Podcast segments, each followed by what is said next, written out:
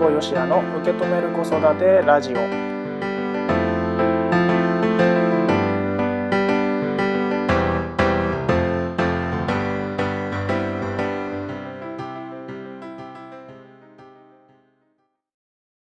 皆さんこんにちは辛坊よしやです。子育てしてるお母さんに届けたいポッドキャストで聞く笑顔になれるサプリメント。辛坊よしやの受け止める子育てラジオ今回もスタートしました、え、前回に引き続き今回の収録も北海道の美瑛というところでね行っておりますけれどもあのー、北海道沖縄とね違う感じのゆったり感をね僕は感じていてうーん何て言うんですかね。北海道ってすごい大きいじゃないですか。で移動するのもすごい距離こう、まあ、実際にね車で走ったりもしたんですけれども、まあ、そういっった何て言うの大きさからくるゆったり感っていうのかな。それをね、えー、感じております。さて、えー、今回もねそんな北海道の 美瑛からお届けしておりますけれども今回のテーマがこちらです。選択肢を広げるためにできることは何だろう。選択肢を広げるためにできることは何だろうです。えっと なんだろう。なんていうのかな。これしなさいあれしなさいっていう指示命令もそうだけどもえ、ー、とうちの息子がねよくね言ってるセリフセリフというか言葉があってねもうこれしかないなとか言うんですよ。この方法しかないとか。わかんない。これ何かのね戦隊ものかなアニメかなんかのセリフであったのかわかんないんですけどもねなんかこう敵とね戦う時もこうなったらこの技を使うしかないみたいな感じで言ってたのかなと思うんですけど、まあ、そこから覚えたのがもうこの方法しかないみたいなことねこう言うんですよね。でもうーんとそれ以外にも方法ってあると思うんですよね。例えばなんだろうな、うん、うちの息子で言ったら、まあ、段ボールで何か作るのが大好きなんですよ。うん、なのでもうこの段ボールを止めるのはセロテープでテープで止めるしかないとか言うんですね。うん、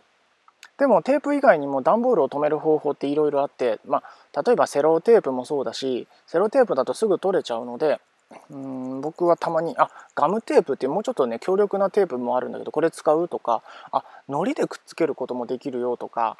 うん、その止め方だと反対側から倒れちゃうからえーと、前だけじゃなくて、え、後ろとか横を止めるっていう方法もあるよとかね。あの要はうちの息子が今やっていること一つのことだけではなくて他の方法を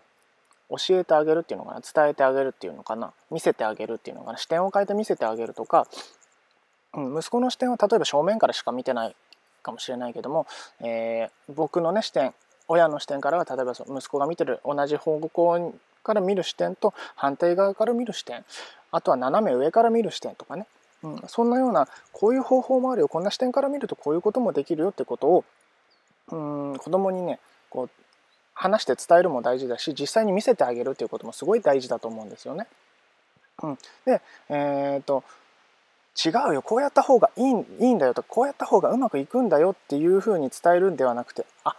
こうやる方法もあるしこうやる方法もあるんだよっていうことを伝えた上でここからが大事ねここからが大事で見せた後にでどれ選ぶって選ばしてあげるっていうのがねすごい大事です。うん、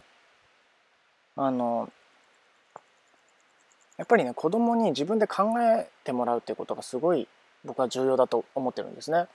うんえー、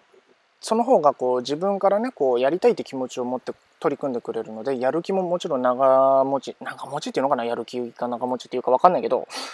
まあ、やる気のあ持続時間っていうのかな 継続する時間が長いっていうのかなっていうこともあるし、うん、何よりねこの親からあれしなさいこれしなさいそれはダメあれはダメって言われると何ていうのほんとね自信も子供がね自信なくしちゃうしあの指示待ちになってしまうっていうのかな。うんそれだとねなんか子供らしさっていうのかなその子らしさがね僕見えなくなっちゃう気がするんですよね。うん、なので大事なのはやっぱり選択肢をいろいろ見せてあげるっていうことが僕はすごい大事なんじゃないかなというふうに思います。うん、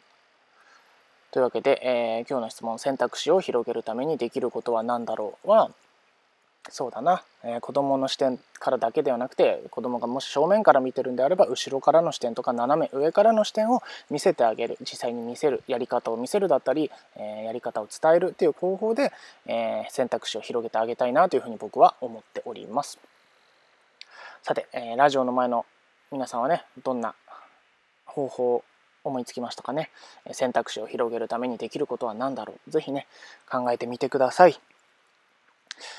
いやーなんか結構ねあの屋外でね今あの収録してるんですけども虫がね結構鳴いてます。聞こえるこれ収録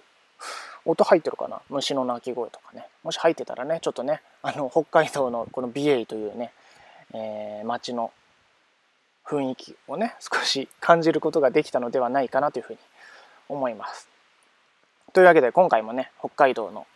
美瑛というところから、えー、お届けしました。それではまたお会いしましょう。今回も聴いていただいてありがとうございました。